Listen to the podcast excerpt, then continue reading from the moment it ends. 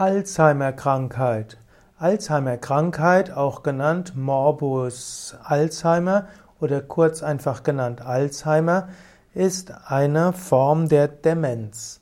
Alzheimer-Krankheit heißt Rückbildung des Gehirns und geht einher mit zunehmendem Verlust von Hirnfunktionen.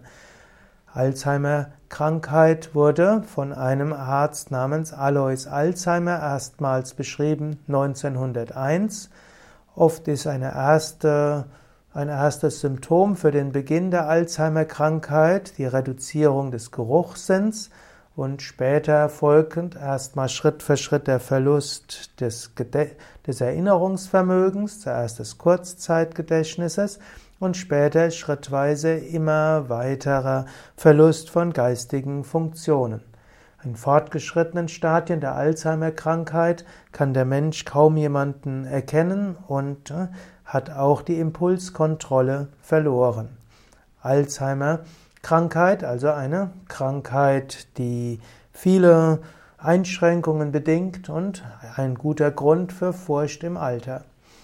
Es gibt einen längeren Artikel über Alzheimer-Krankheit auf unserem Wiki, wiki.yoga-vidya.de-alzheimer.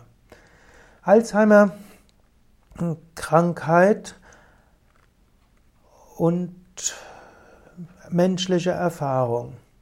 Als gesunder Mensch in Vollbesitz seiner geistigen Kräfte ist man manchmal etwas zu vorschnell dabei, ein Leben mit Alzheimer-Erkrankung als nicht lebenswert zu empfinden.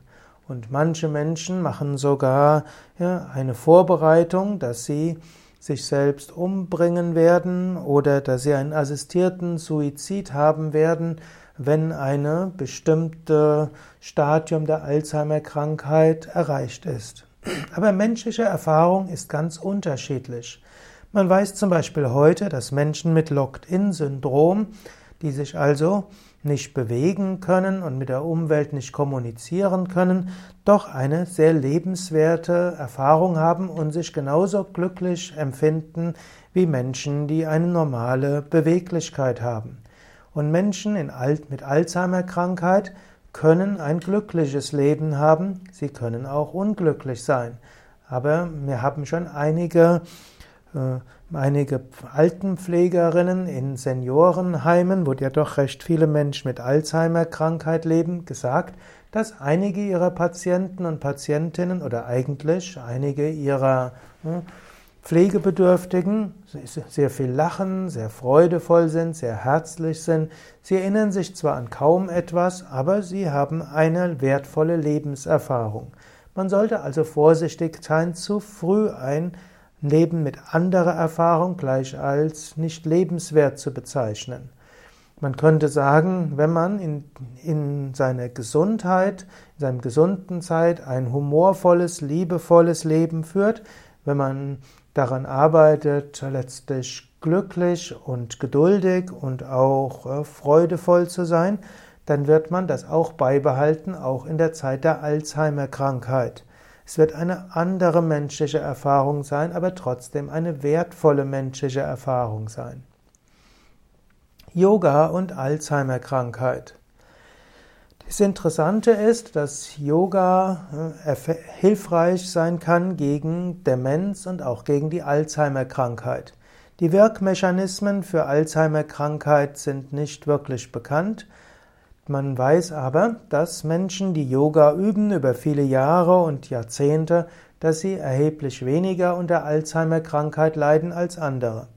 Anekdotische Evidenz habe ich für mich zum Beispiel, dass unter den Schülern von Swami Shivananda und unter den großen Yogameistern, die über 70, 80 und 90 sind, ausgesprochen selten es jemand gibt, der Alzheimer-Krankheit oder Demenz hatte. Die Yogameister, die ich kannte, über 90, waren alle im Vollbesitz ihrer geistigen Kräfte. Und ich kenne und kannte eine ganze Reihe von Yogameistern und Yogameisterinnen über 90. Auch unter den engen Schülern von Same Vishnadevananda, die ein gewisses Alter erreicht haben, die ich ja jetzt seit 35 Jahren kenne, hm, sind äh, Demenz und Alzheimer ausgesprochen selten. Es scheint so zu sein, dass ein gesunder Lebensstil, ein offener Lebensstil mit Meditation, mit Asanas, Pranayama, gesunder Ernährung, ein aktives Leben und auch ein Engagement für eine gute Sache bis ins hohe Alter, ein sinnvolles Leben, ein Hilfe sein kann, präventiv, um Alzheimer-Krankheit vorzubeugen.